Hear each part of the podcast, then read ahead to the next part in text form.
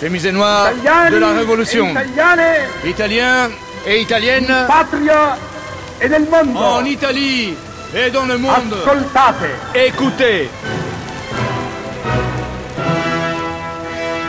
Quanto tempo dovrà ancora passare per convincersi Combien de temps nous faudra-t-il pour comprendre economico del que mondo dans la mécanique économique du monde contemporain, e forse quelque chose s'est bloqué et peut-être brisé. fermare in Nous ne devons pas rester coincés dans cet état d'inertie diabolique. Benito Mussolini, un portrait. Une grande traversée de Simonetta Greggio et Julie Beressi. Avec, dans le rôle de Benito Mussolini, Gianfranco Podighe. Deuxième partie, Elmat, le fou.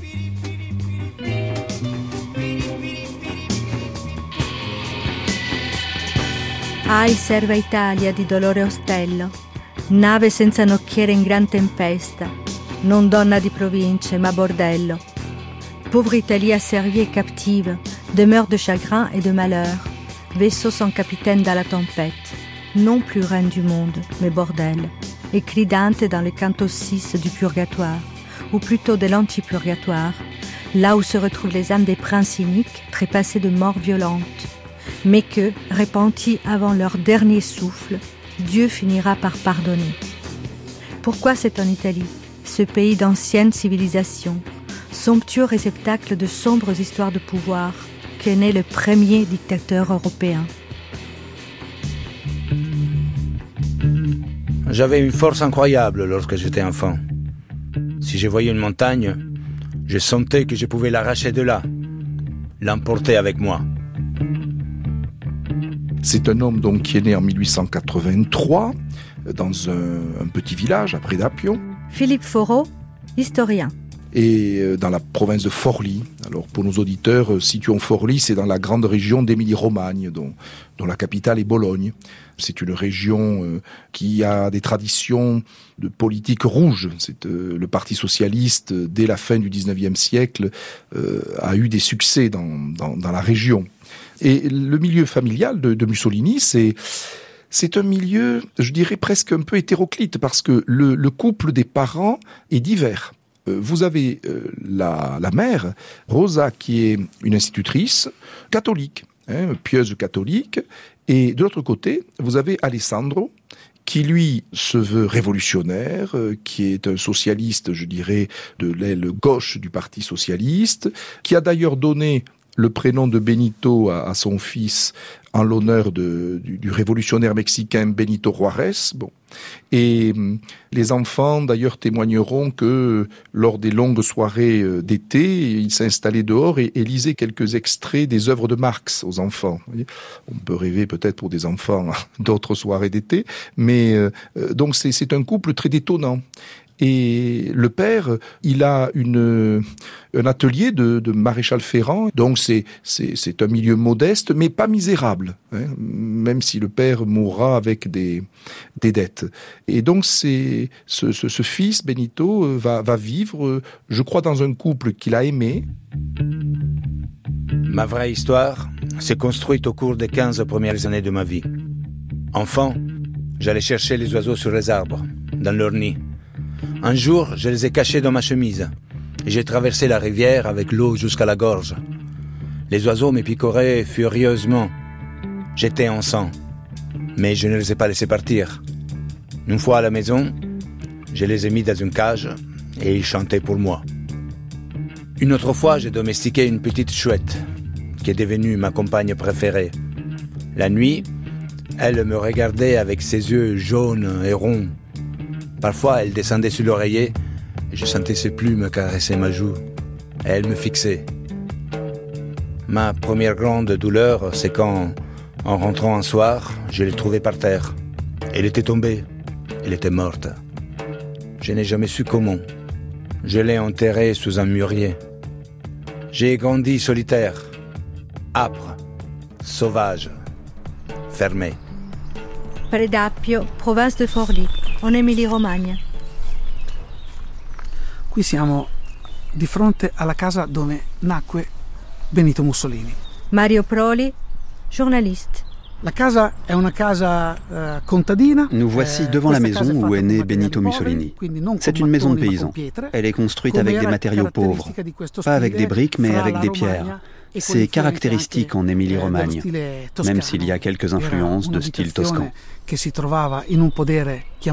C'était une maison située dans un eh, domaine appelé Varano di Costa, près d'une bourgade nommée Dovia, où il y avait seulement une taverne à l'époque et un abreuvoir pour les chevaux et le bétail.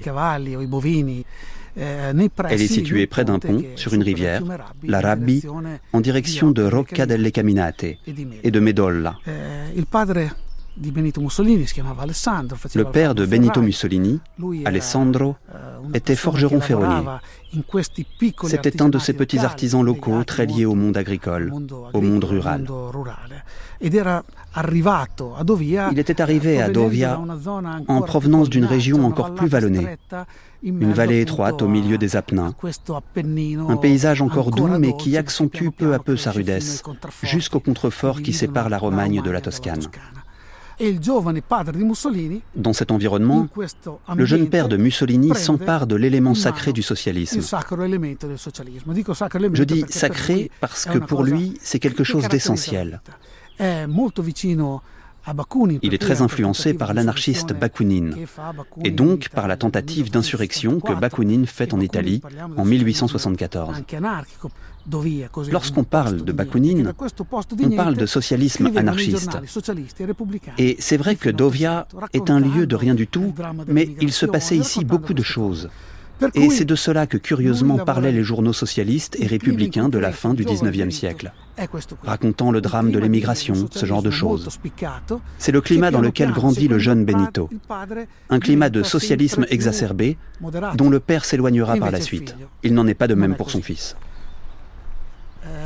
La famiglia era composta Donc, la famille se composait du père, Alessandro Mussolini, forgeron, et de sa mère, Rosa Maltoni, enseignante à l'école locale. Leur mariage était le fruit d'un désir commun, du grand amour de Rosa Maltoni pour Alessandro, et réciproquement. Mais Rosa Maltoni avait dû surmonter l'opposition de ses parents, qui lui disaient Tu épouses un révolutionnaire. Rosa Maltoni a un caractère doux, Alessandro un tempérament très affirmé, un caractère fort. Leurs enfants sont Benito Mussolini, l'aîné, suivi de son frère, Arnaldo, au caractère très différent. Arnaldo est beaucoup plus modéré, plus doué pour les relations humaines. On voit bien durant leur jeunesse qu'ils sont totalement différents l'un de l'autre.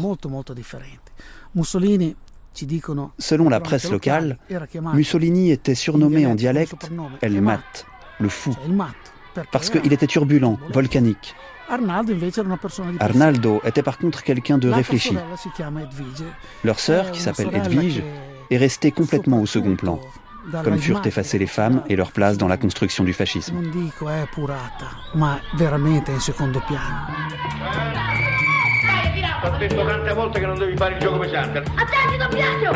Enfant, adolescent, je savais que quelque chose d'extraordinaire croissait en moi.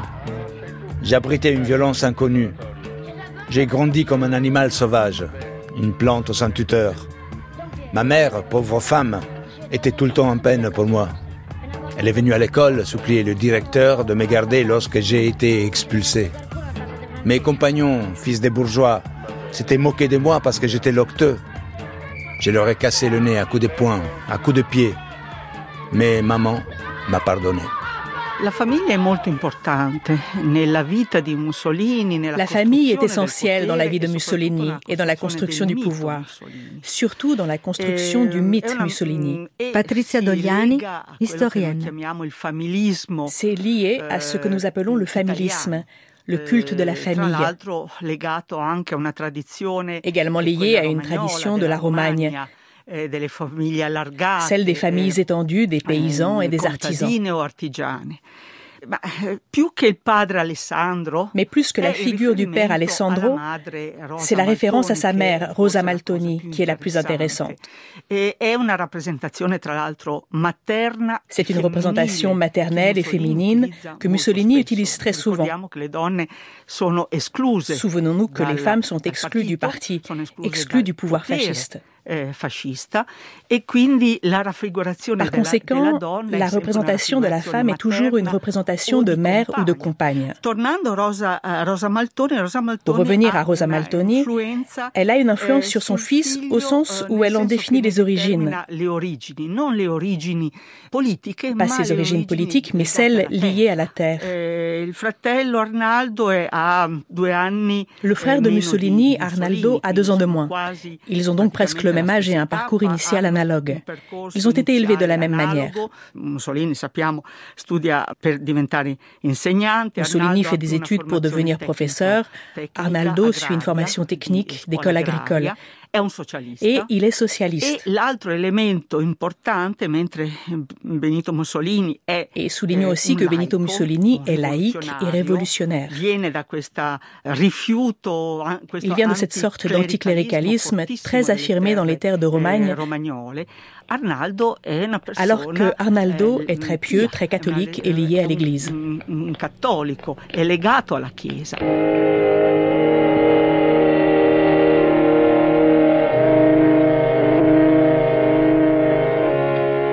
Da un punto di vista delle fedi, la famiglia di Mussolini ha due fedi. La famille de Mussolini a deux croyances. Le père est anticlérical et ne veut rien avoir à faire avec la religion. Alors il fait un pacte avec sa femme, Rosa Maltoni, qui, elle, est très dévote. Je dirais qu'ils font même un double pacte. Dans leur chambre à coucher, il y a un tableau représentant Garibaldi et un autre qui représente la Madone de Pompéi. D'un côté, il y a donc Garibaldi, symbole du risorgimento, athée et anticlérical, et de l'autre, la Madone de Pompéi, l'un des symboles religieux les plus vénérés en Italie. Il faut aussi savoir que Benito Mussolini a été baptisé dans l'église la plus proche de la maison, l'église de San Cassiano in Pennino. Les registres des baptêmes ont été retrouvés. Il est baptisé sous le nom de Benito, comme Benito Juárez, chef de la révolution mexicaine, Andrea, comme Andrea Costa, militant anarchiste, et Amilcar, comme Amilcar Cipriani, le leader du socialisme révolutionnaire de la Romagne, chef de ce proto-syndicalisme romagnol. On lui a donc donné des noms ouvertement révolutionnaires, mais aspergés d'eau bénite.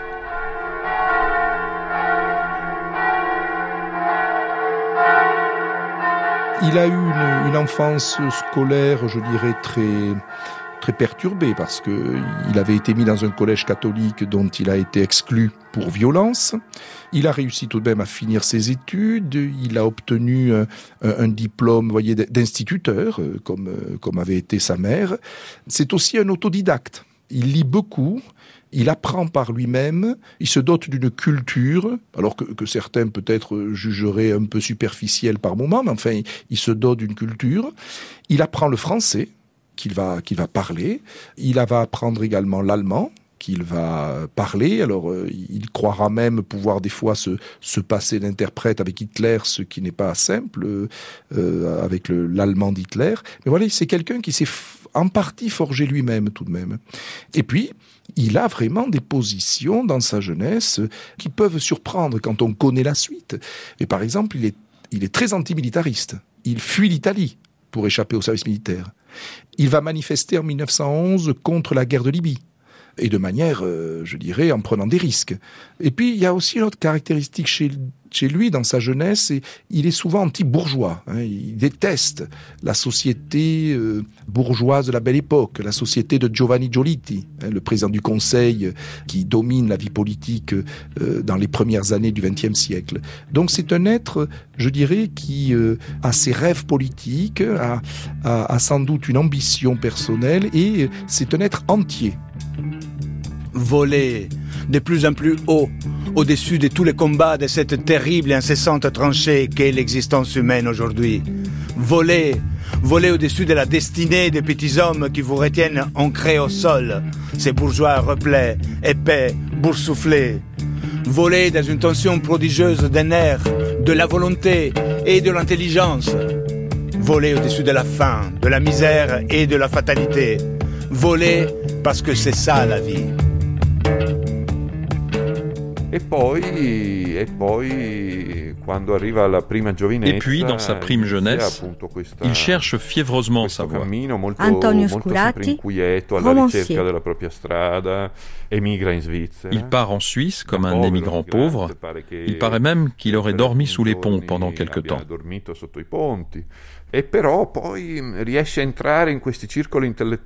Mais il réussit à entrer dans des cercles intellectuels alors qu'il n'a aucune formation solide.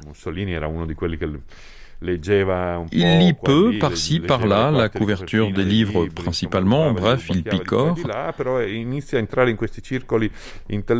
Il réussit toutefois à pénétrer ces cercles par le biais, avant tout, de figures féminines. Tout d'abord grâce à Angelica Balabanov, puis grâce à d'autres femmes dont il devient l'amant.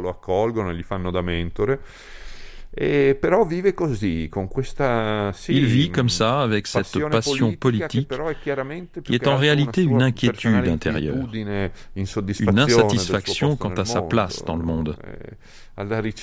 Il cherche sa voie, frénétiquement.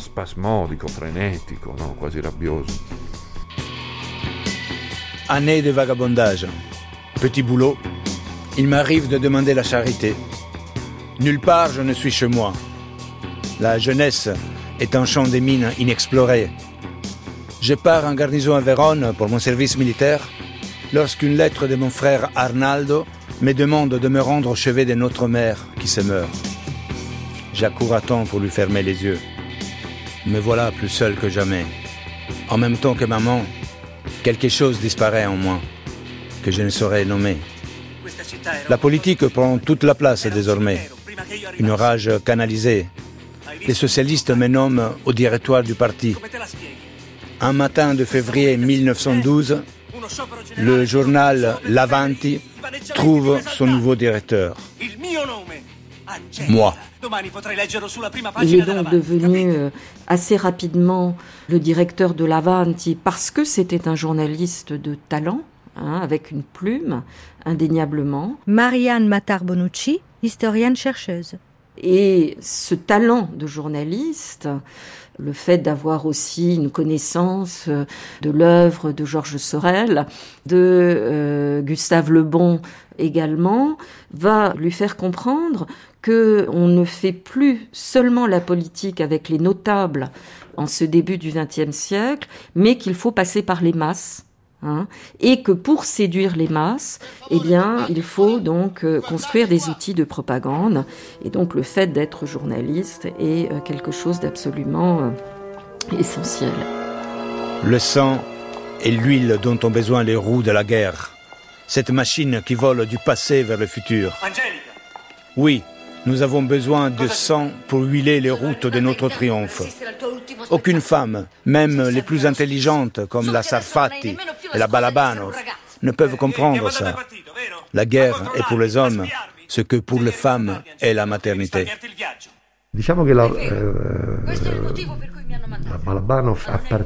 La Balabanov fait partie du cercle de femmes très nombreuses qui entouraient Mussolini.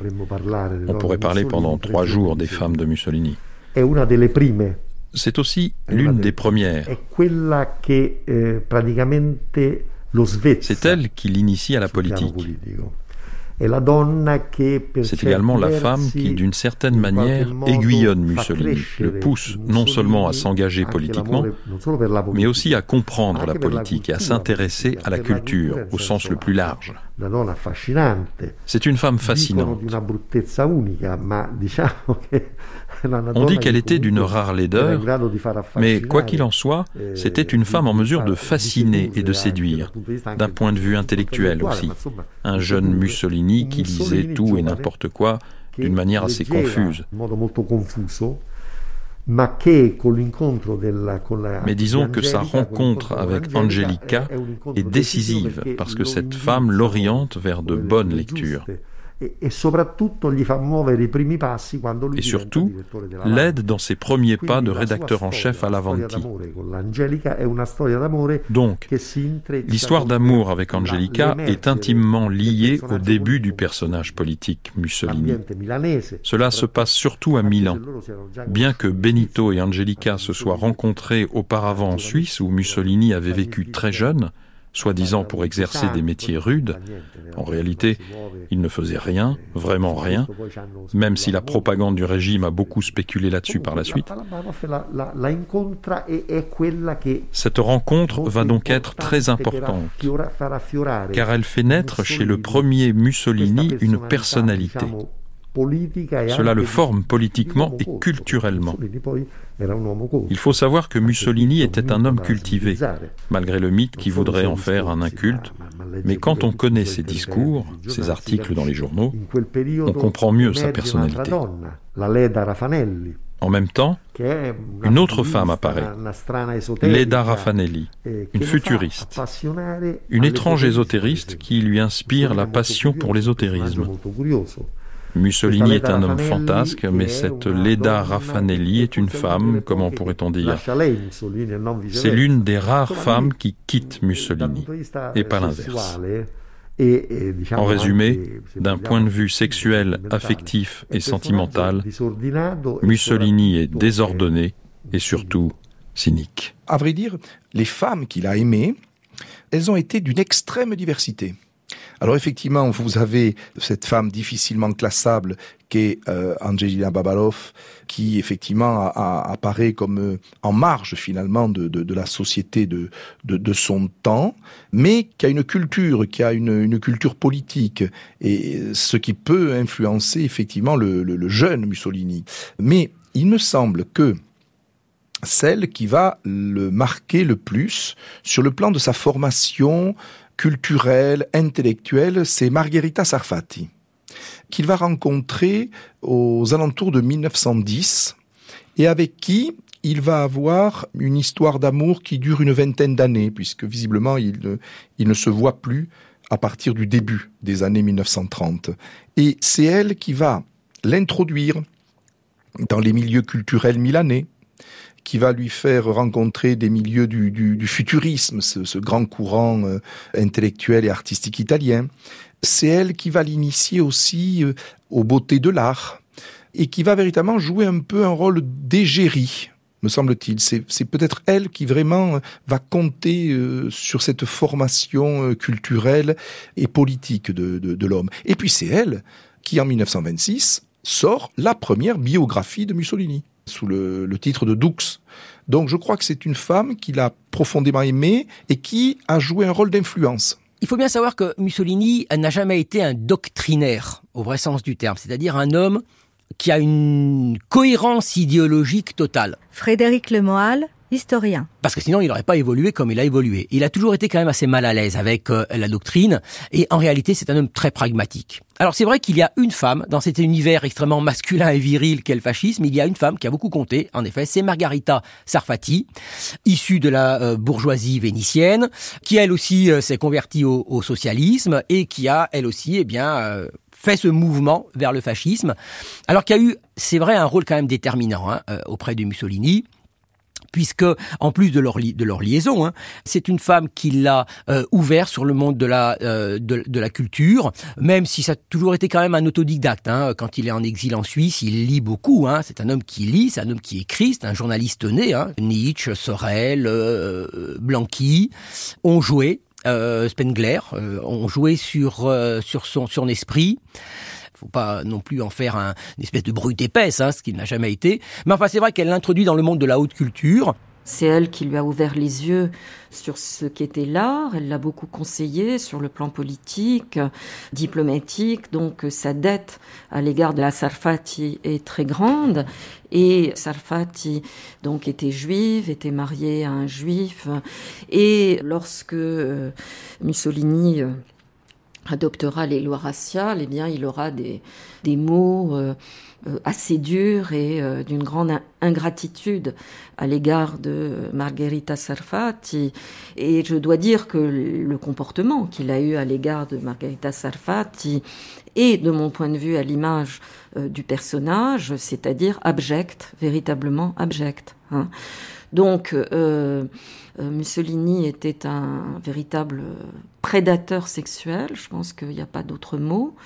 Il a eu bon, quantité euh, d'amantes, euh, ce qui en soi n'est absolument pas répréhensible et ce dont les hommes de l'époque avaient tendance à se glorifier, donc, mais avec parfois si l'on veut parler par euphémisme, une très grande désinvolture et euh, souvent en instrumentalisant donc euh, ces conquêtes féminines. À côté de cela, euh, vous avez quand même celle qui va partager sa vie jusqu'à sa mort. Parce qu'effectivement, il, a été marié avec Rachele, Rachele Guidi, qu'il a rencontrée en 1910. Elle a 20 ans. Lui est donc légèrement plus âgé. Ils auront d'ailleurs un enfant très vite, euh, leur fille Eda, qui naît en 1910. Il va euh, l'épouser après, je dirais, une vie euh, en concubinage, ce qui dans l'Italie de l'époque est, je dirais, guerre prisée. Il l'épouse civilement en 1915. Et puis, il va, une fois au pouvoir, régulariser cette union avec Raquel devant l'Église, puisqu'ils vont se marier religieusement en 1925. À la sortie du théâtre, j'ai annoncé à Raquel, je vais fonder une famille. Il faut que vous soyez ma femme et la mère de mes enfants. Le lendemain, j'ai appelé mon père et sa mère, et en présence de Raquel, tirant un revolver de ma poche, j'ai annoncé à tout le monde, il y a là six coups, cinq pour elle, les derniers pour moi, si vous ne me la donnez pas. Benito Mussolini arrive à Forlì Lorsque Benito Mussolini est expulsé de Trento en raison de ses activités d'agitateur politique et de journaliste, il se réfugie dans la maison de son père, à Forlì. Là, son père vit avec une veuve, Anna Lombardi. Ils tiennent ensemble un bistrot, l'Osteria du Bersagliere. Anna Lombardi, a sua volta, Anna Lombardi a pour sa part une fille nommée Rachele. Rachele Guidi. Rapidement, l'idylle qui naît entre Benito Mussolini, fils d'Alessandro, et Rachele, fille de sa nouvelle compagne, se concrétise car Rachele tombe enceinte et accouche d'une enfant, Edda. Dans les registres de la ville de Forlì, Edda apparaît comme la fille de Mussolini Benito, mais le nom de la mère, lors de la première déclaration dans ce premier acte de naissance, n'est pas enregistré. Raquel et Guidi n'est pas citée car elle était mineure à l'époque. Et à côté je dirais, de cette euh, femme légitime, Raquel, qui est une femme, je dirais, du peuple, hein, euh, pleine de bon sens. Il aura d'autres amours. Alors là, c'est une tragédie. C'est Ida Dalzer, qu'il rencontre euh, un peu avant la, Première Guerre mondiale, avec qui il aura un enfant, Benito Albino, mais qu'il ne reconnaîtra pas et, ça va se terminer, je dirais, en tragédie personnelle pour elle, puisque elle sera internée dans, un asile, euh, elle mourra euh, après avoir proclamé pendant des années euh, la paternité de, son fils, elle mourra en 1937. Et donc ça, c'est une, une femme cauchemar pour Mussolini, parce que c'est une femme qui, alors qu'il est au pouvoir, au sommet du pouvoir, lui rappelle son histoire de bohémien et, presque de marginal. Sergio Luzzato, historien. Et c'est une histoire qui en dit long, d'ailleurs, sur, euh, sur euh, le côté profond de Mussolini, qui est un homme de, qui, qui, qui pourrait avoir une dureté et une cruauté à toute épreuve, qu'il va essayer de, d'effacer de, la scène publique. Et cet enfant, il va devenir une espèce de némésis pour Mussolini parce que c'est un enfant non seulement né en dehors du mariage, mais un enfant que il y a toute une histoire légale. D'abord, il, il est prêt à le reconnaître. Après, il devient euh, impossible de le reconnaître parce que Mussolini euh, se consacre à une carrière politique dans l'Italie catholique où serait inadmissible qu'il ait eu un enfant en dehors du mariage. Donc, bref, cette femme qui s'appelle Ida Dalser et qui est une femme de caractère et qui n'est pas folle du tout. Mussolini, une fois au pouvoir et même avant, il va essayer de la faire reconnaître, de la faire traiter comme une folle. Et Mussolini, il va la faire envoyer dans un hôpital psychiatrique où elle va passer le reste de sa vie, des années entières, jusqu'à la moitié des années 30, en essayant de faire reconnaître ses droits. Et ce qui est le plus terrible, c'est que non seulement ici, il ne s'agit pas seulement du rapport de Mussolini à, ses femmes, il s'agit aussi du rapport de Mussolini à, ses enfants, parce que cet enfant qui s'appelle Albino Benito, Mussolini il va s'acharner aussi contre cet enfant pour qu'il ne soit pas reconnu comme son fils naturel. Et cet enfant va vivre une vie malheureuse qui va passer là aussi par des, des ordres psychiatriques plus ou moins euh, reconnus jusqu'à sa mort prématurée.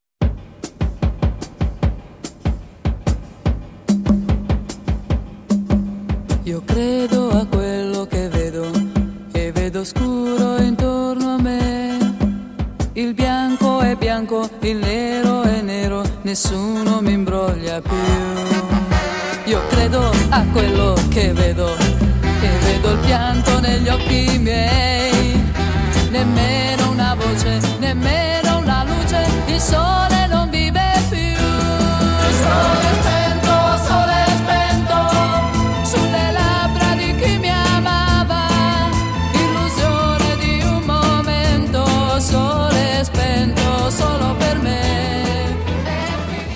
Un canaille, un voyou, et ils verront tous. Ils mettent en doute ma responsabilité. Le Parti socialiste est un parti de mous, de lâches, de pleutres. Mais moi, j'ai une responsabilité, une seule, la plus importante de toutes. C'est l'Italie.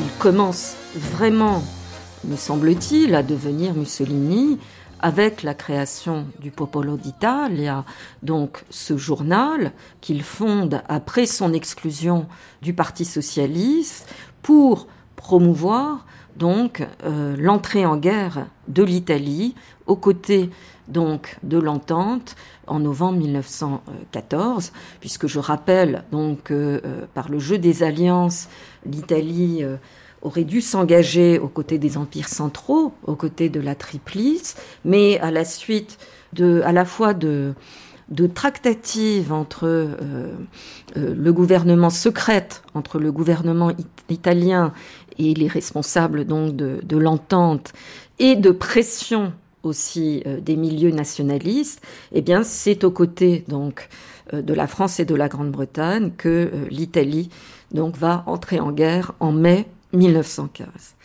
Alors Mussolini était déjà connu comme leader socialiste, mais il va, grâce à la campagne interventionniste, donc faire connaître sa différence, donc, et commencer à euh, construire un discours qui sera le fil rouge du, fascisme par la suite, et en l'occurrence l'idée euh, qu'il faut euh, concilier socialisme et nationalisme. Alors ça, c'est vraiment l'aspect euh, le plus intéressant de la personnalité de Mussolini, et c'est celle un peu qui nous divise, nous historiens, le, le plus, parce qu'on essaye de comprendre comment il est passé du socialisme, car il a été socialiste dans le sens marxiste hein, du terme, hein, j'insiste bien, un socialiste tel qu'on l'entendait au début du XXe siècle, à fasciste.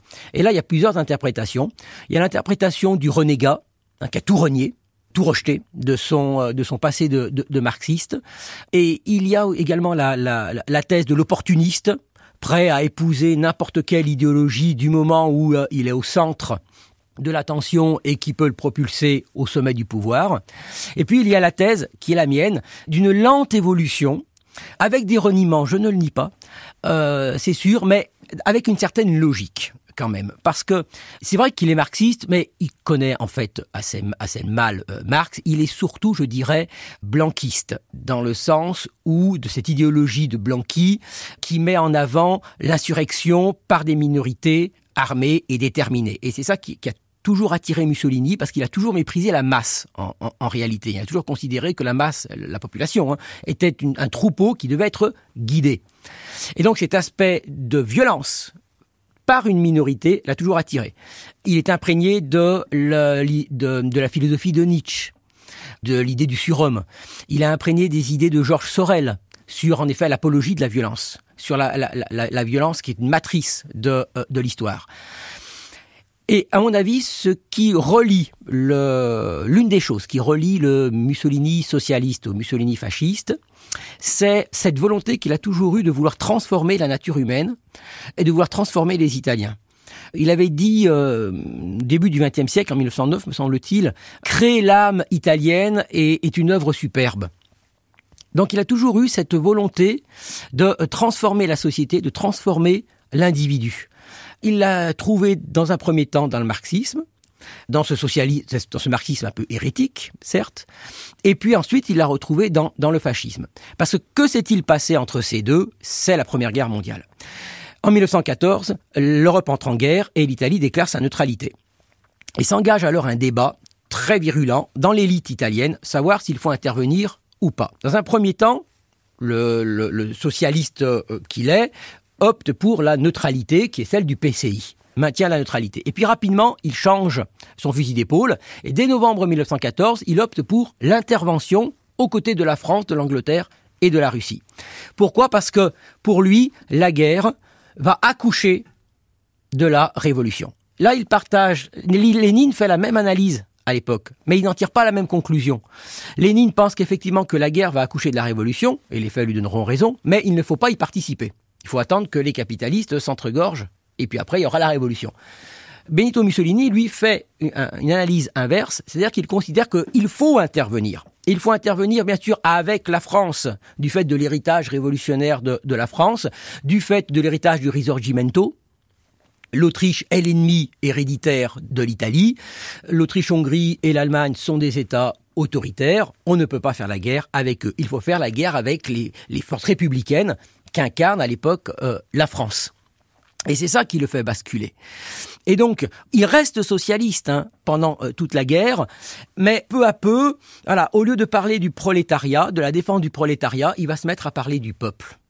Et là, c'est là où la, conversion en fait se, se fait. L'ennemi reste le même, les forces bourgeoises qu'il a toujours détestées, qu'il détestera toute sa vie ça, c'est vraiment une permanence chez lui. C'est cette haine de la bourgeoisie dont il a fréquenté les fils au collège où, pas, où sa mère l'avait, euh, l'avait placé, où il avait été méprisé parce qu'il était le, fils du forgeron de Predapio.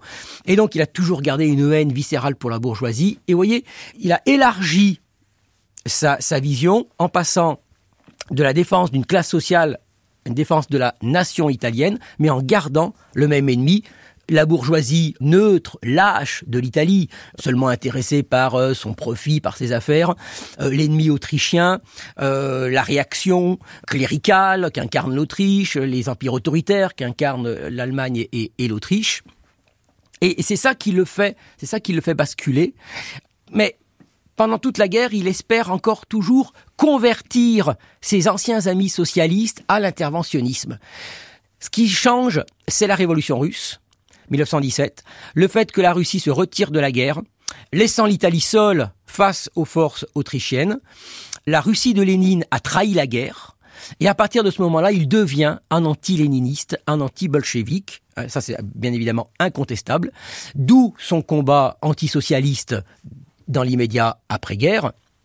Mais ce combat antisocialiste, qui est fort, qui est structurel, je ne, dis absolument pas le contraire, mais ne doit jamais nous faire oublier que le fascisme combat également la bourgeoisie, combat également euh, le régime parlementaire, le régime libéral, qu'il exècre euh, euh, totalement parce que le régime libéral, évidemment, c'est euh, les libertés individuelles, c'est le débat contradictoire, c'est l'alternance de la majorité et de, de l'opposition. Et ça, Mussolini, dans sa vision globale qu'il a de la masse italienne, une masse qu'il veut fusionner avec le fascisme, ne peut pas tolérer un tel régime qui en plus est incapable, ce régime libéral qui est incapable de défendre l'Italie à la conférence de la paix, après tous les sacrifices euh, supportés par les Italiens pendant la guerre, leurs alliés les récompensent bien mal, le gouvernement de Vittorio Emanuele Orlando et, et de Nitti s'avère incapable de défendre les intérêts de l'Italie, qui est humilié à la conférence de la paix, et cette pulsion nationaliste va saisir une partie du, du pays, Et le fascisme, en fait, naît véritablement de cela. Cette question de la guerre est euh, vraiment très importante pour comprendre aussi bien l'itinéraire euh, de Mussolini que euh, l'histoire du fascisme plus généralement. Mussolini lui-même est mobilisé pendant la guerre, il commence la guerre comme soldat, il finira comme caporal, il va être blessé, donc non pas au combat, mais en faisant en, se livrant à des, à opérations euh, de préparation par une grenade, je, crois. Et euh, il sera gravement blessé, hospitalisé, et donc il a payé son tribut à euh, cette guerre qu'il a souhaité euh, ardemment et qui est vu par lui comme par d'autres, hein, comme euh, par les futuristes, comme par D'Annunzio, comme par, tous les milieux nationalistes, comme ce grand moment dont l'Italie sortira régénérée. Hein. Il y a euh, véritablement cette idée-là. Et du coup, il ne cesse de faire l'éloge de la guerre, l'éloge du combat. Il appelle de ses voeux ce qu'il va nommer euh, la tranchéocratie, hein, c'est-à-dire une, euh, une élite au fond issue des tranchées qui pourrait prendre en main le destin donc de l'Italie d'après-guerre. Et le fait d'avoir été blessé et d'avoir combattu lui permettra de se poser en chef de file des anciens combattants dans l'immédiate après-guerre. Celle que nous voulons, celle que nous ferons, est une guerre nationale. Parce que pour la première fois depuis tant de siècles de servitude, cette guerre sera faite par la nation. C'est la première guerre de l'Italie, de l'Italie-nation, de l'Italie-peuple, du haut des Alpes jusqu'à la Sicile, désormais soudée. La tranchéocratie est l'aristocratie de la tranchée. C'est l'aristocratie de demain. C'est l'aristocratie en marche. Elle vient des profondeurs, ces quartiers de noblesse ont une belle couleur de sang. Les vieux partis seront renversés. Les mots république, démocratie, radicalisme, libéralisme, le mot même socialisme n'ont plus de sens. D'ailleurs, euh, lors de la fondation donc du mouvement des faisceaux de combat à Milan en mars, le 23 mars 1919, eh bien, il y a énormément donc d'anciens combattants qui sont présents, enfin d'anciens euh, tout récents euh, combattants donc qui sont présents euh, dans l'assemblée, parmi lesquels, eh bien, les fameux Arditi. Hein, ces Arditi, c'était ces troupes de choc qui ont été créées en Italie en 1917 pour monter à l'assaut et ces Arditi, eh bien, qui vont léguer au fascisme une partie de euh, sa culture politique, de ses rites, de ses symboles, comme euh, le salut euh, avec le poignard, comme la tête de mort, plus un certain nombre donc de, figures de, de premier plan.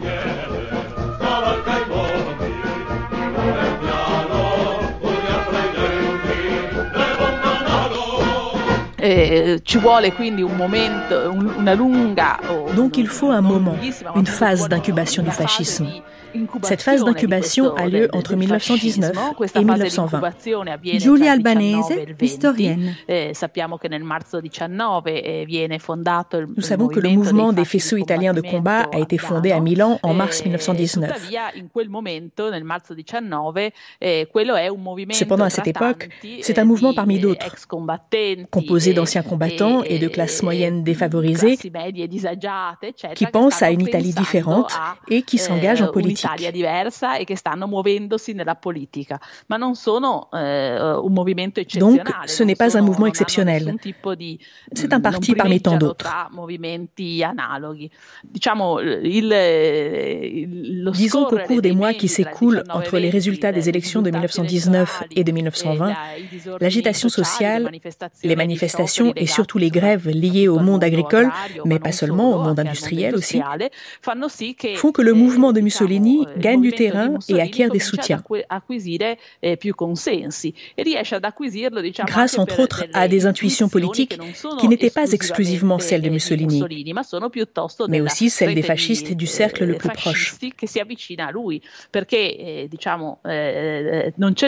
Il ne fait aucun doute que dans cette première phase, surtout à partir de 1920, le succès du fascisme est principalement dû à l'habileté de certains dirigeants locaux, notamment dans certaines régions d'Italie, je pense surtout à l'Émilie-Romagne, mais aussi en partie à la Toscane, et peut-être aussi, mais un peu plus tard, à certaines parties de la Vénétie.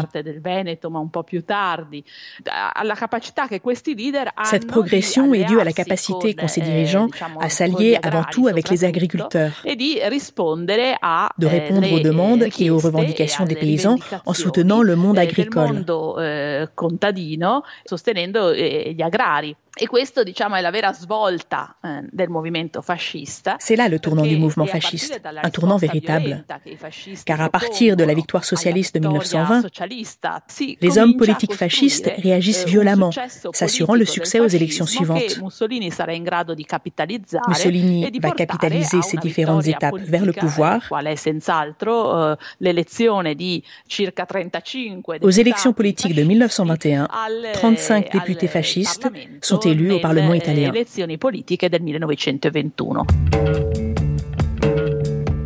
Je les ai vus, ces soldats, parce que j'ai vécu parmi eux. Des soldats simples. Je les ai vus dans les contingences de la vie militaire. Je les ai vus dans les casernes, dans leur uniforme, sur le front, dans les tranchées, sous le bombardement, quand les obus pleuvent, pleuvent à mort. Je les ai vus quand tous les cœurs sont suspendus dans l'attente que les officiers ordonnent. Sortez des tranchées, à l'assaut. Je les ai vus, ces fils d'Italie, et je vous dis qu'ils n'ont pas été des soldats, mais des martyrs et des saints. C'est là que euh, prend corps donc euh, cette idée qu'il faut euh, prendre des engagements vis à -vis du peuple, parce que le peuple a payé de sa personne, si je puis dire, au moment de la guerre. On a des citations de Mussolini très explicites là-dessus, qui comprend pendant la guerre ce que sera le mouvement de revendication qu'il y aura après-guerre et qu'on va appeler le Bienno Rosso.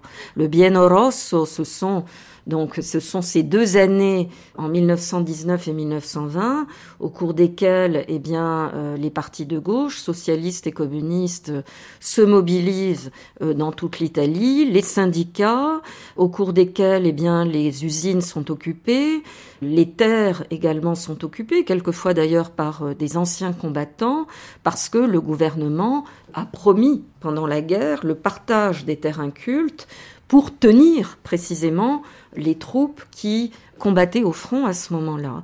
Et donc, Mussolini, qui a un très bon flair politique, a compris déjà pendant la guerre que la guerre était grosse de ferments sociaux à venir.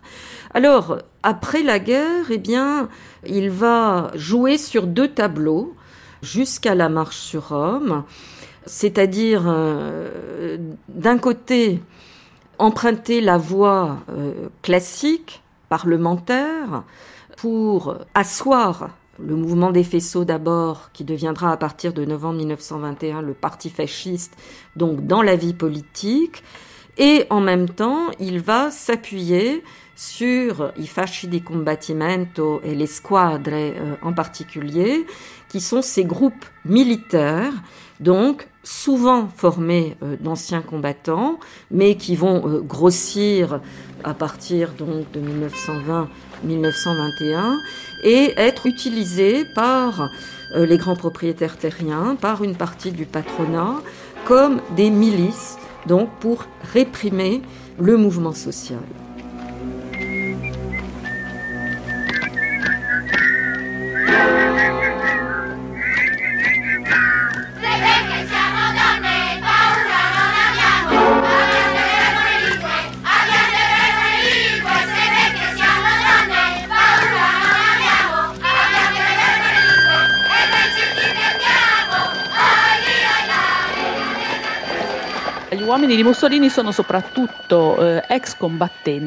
Les hommes de Mussolini sont soit des anciens combattants, soit des jeunes qui n'ont pas combattu pendant la Première Guerre mondiale, mais qui, d'une certaine façon, souffrent de cela. et cherchent leur heure de gloire en soutenant le fascisme.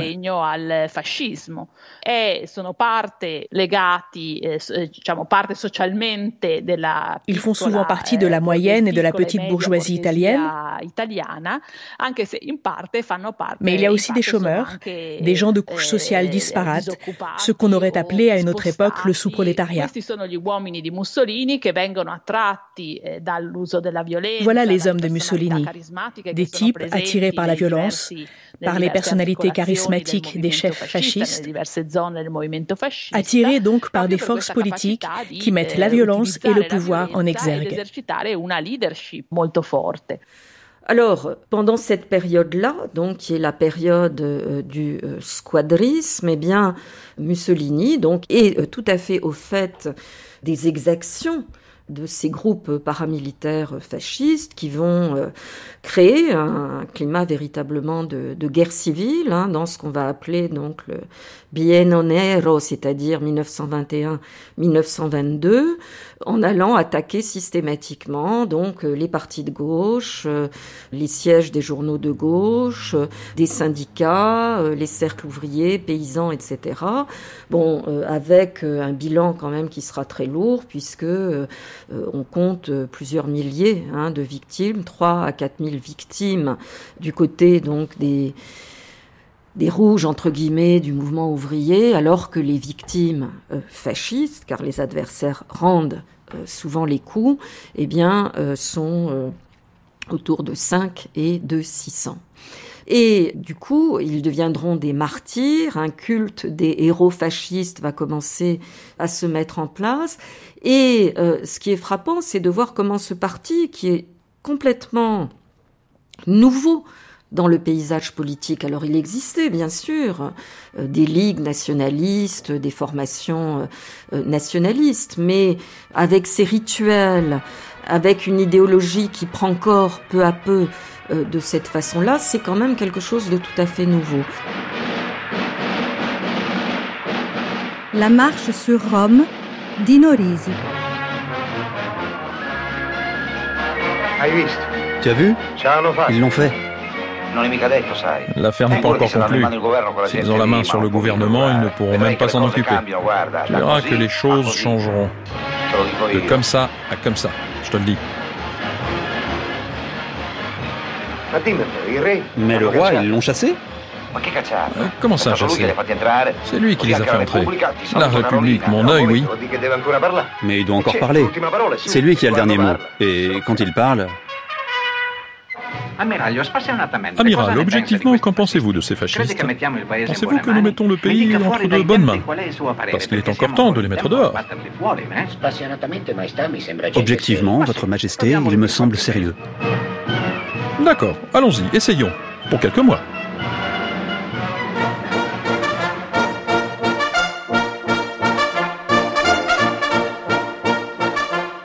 Alors, la marche sur Rome, qu'est-ce que c'est? Eh bien, euh, c'est la mobilisation, donc planifiée, orchestrée, des fascistes. Tout a été organisé quelques jours auparavant lors du congrès du parti fasciste qui s'était euh, déroulé à Naples. Et l'idée est de faire converger vers Rome donc un certain nombre de colonnes fascistes. En fait, d'un point de vue, il y a autour de 25 000 fascistes, donc souvent mal armés, qui ressemblent un peu à une euh, armée de Brancaleone euh, en, déroute. Hein. Alors il y en a quand même quelques-uns qui vont effectivement euh, aller casser, détruire, tuer comme ils l'ont fait les, les mois précédents. Mais je dirais quand même que globalement, d'un point de vue militaire, l'événement en tant que tel n'a pas une consistance si grande que cela. Et si le roi avait voulu empêcher en proclamant l'état de siège, ce qui lui avait été demandé, eh bien, euh, on pouvait tout à fait stopper ce qui était en train de se produire. Alors donc, la marche sur Rome, c'est cet événement finalement qui est entre le coup de force, puisqu'il y a eu quand même euh, ces euh, deux trois jours donc de manifestations paramilitaires destinées à impressionner Hein. Et en même temps, eh bien, euh, Mussolini est appelé par le roi. Il va y avoir deux jours de discussions serrées pour former un gouvernement. On lui propose d'abord de faire partie du gouvernement, mais non, il veut le gouvernement. Et c'est lorsqu'il est sûr d'être appelé comme chef du gouvernement, eh bien qu'en effet, il arrive à Rome. Donc, et il entre dans la ville. Il va se faire euh, euh, photographier donc en chemise noire, alors qu'il a voyagé en habit euh, civil, mais il va se faire photographier en chemise noire, comme si véritablement il entrait au gouvernement grâce euh, donc seulement à euh, la marche sur Rome, alors qu'il y a eu aussi beaucoup de tractatifs politiques. Et il faut quand même rappeler que au moment de la marche sur Rome, il est resté à Milan. Il se montre en public avec sa femme, avec sa maîtresse de l'époque, la Sarfati. Et ce n'est que euh, au bout de deux jours, lorsque euh, les 25 000 environ euh, colonnes de chemises noires ont convergé vers la capitale, eh bien, après un coup de fil du roi, qu'il fera le voyage en wagon-lit donc pour venir s'installer à Rome comme président du Conseil, mais il n'oubliera pas d'être pris en photo en uniforme, donc avec les quadrumvirs et les quatre hommes donc, qui ont suivi la marche sur Rome, ce qui est une façon déjà de construire son image pour la postérité. Je n'ai pas créé le fascisme, je l'ai tiré de l'inconscient des Italiens.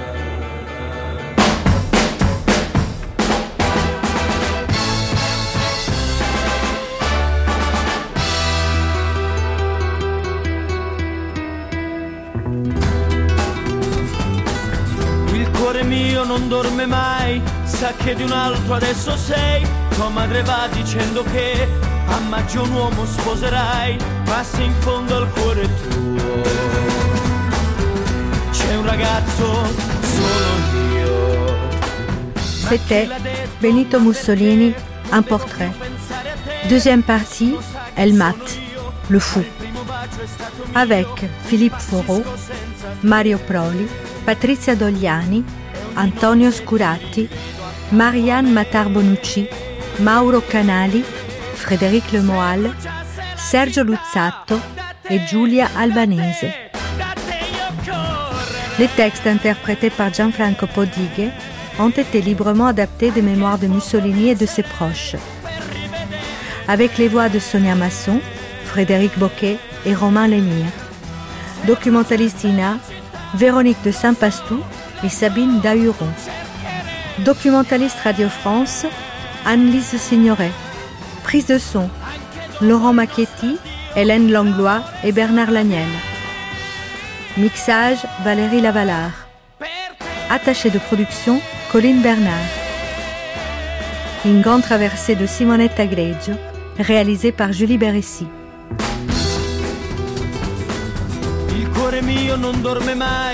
Et demain, troisième partie.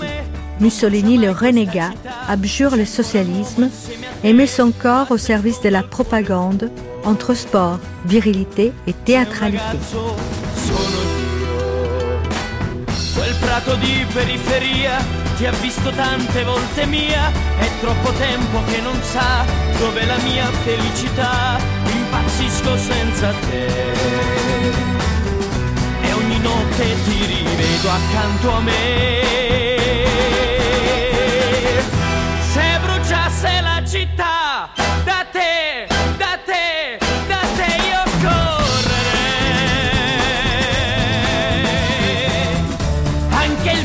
vincerei per rivedere